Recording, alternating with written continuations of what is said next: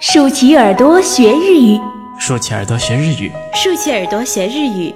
出生电台，爱日语，爱上你的声音。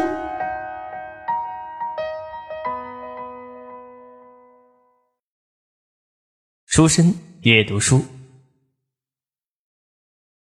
2009年、ヨーロッパ8カ国を巡る一人旅。何も持たない、ただの私、 となった坂本真綾が、これまでを振り返り、これからを見つめた37日間の全記憶が、この一作に、長編エッセイ、From Everywhere。作者、坂本真綾。朗読、初恋教学部、レモン。それでは、お楽しみください。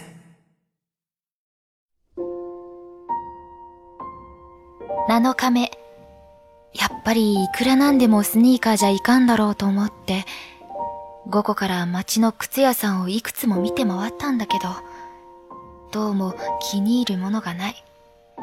荷物も増やしたくはないし、どうしよう。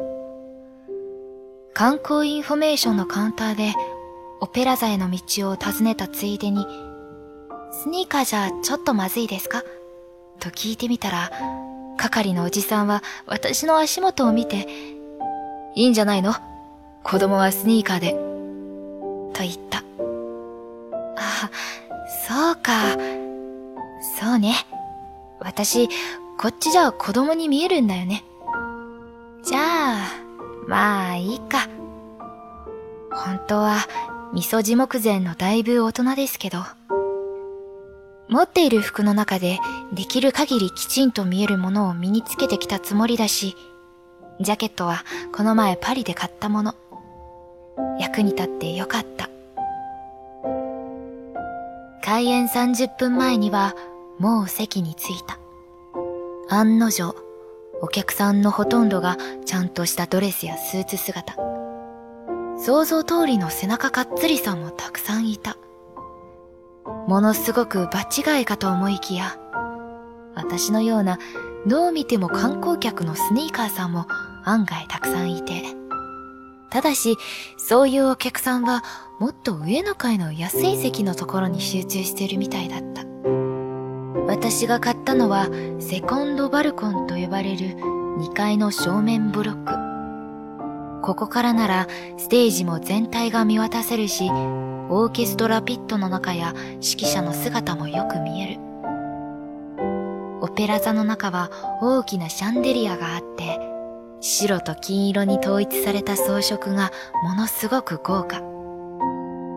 ふんわりとしたライトは炎のように場内を暖かく染めて、その中に座っているだけで気分が高揚してくる。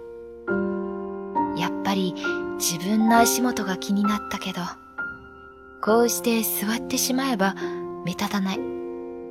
ということにしておこう。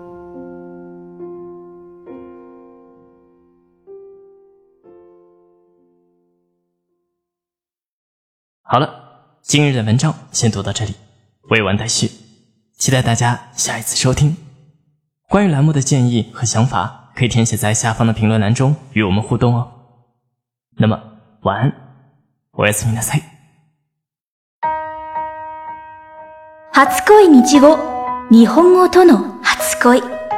您正在收听的是出生电台，您可以在荔枝、喜马拉雅、网易云关注并联系我们，期待收到您宝贵的建议。同时欢迎关注“出生日语”微信公众号及新浪微博，了解日本资讯，学习日语知识，出生日语。成就你的日语梦。